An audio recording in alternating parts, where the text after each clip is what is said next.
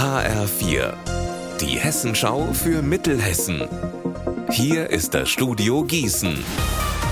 Ich bin Anne-Kathrin Hochstrat. Hallo.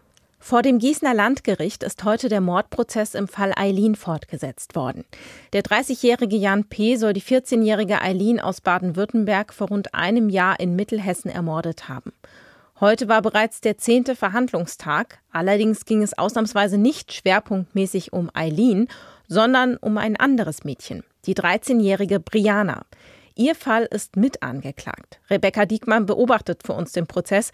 Worum geht es denn im Fall Briana? Wir wissen ja inzwischen, Jan P. hat nicht nur mit Eileen stark sexualisierte Inhalte über Chats ausgetauscht und sie stark unter Druck gesetzt, sondern er hat genau das Gleiche auch noch mit Dutzenden anderen Mädchen gemacht. Unter anderem eben mit Brianna, das war etwa drei Wochen vor Eileens Tod. Und äh, auch von Brianna hat er sich Nacktbilder schicken lassen. Das Besondere ist, sie war da erst 13 Jahre alt. Da sprechen wir also über Kinderpornografie.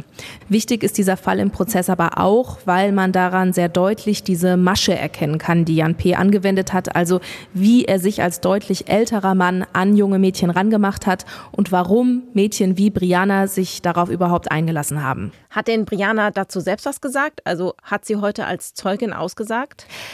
Sie war heute nicht vor Ort, aber es ist ein Vernehmungsvideo gezeigt worden und das war schon heftig, wie so ein junges Mädchen, fast noch ein Kind, da sitzt und erzählt, was Jan P. alles von ihr wollte. Erst Nacktbilder, dann immer komischere Sachen hat sie erzählt, immer perversere Sachen und sie habe erst mitgemacht, aber das alles dann immer ekliger gefunden und sie habe sich auch geschämt und hatte wohl Angst, dass die Eltern das erfahren. Irgendwann hat sie Jan P. dann aber als Kontakt geblockt. Also ganz schön erschreckend alles und auch wirklich aufrüttelnd, wie schnell ein Mädchen in so einen Strudel reinkommen kann. Der Fall Eileen wird in drei Wochen fortgesetzt. Dann werden noch ein paar Zeugenaussagen erwartet und ein psychologisches Gutachten steht noch aus.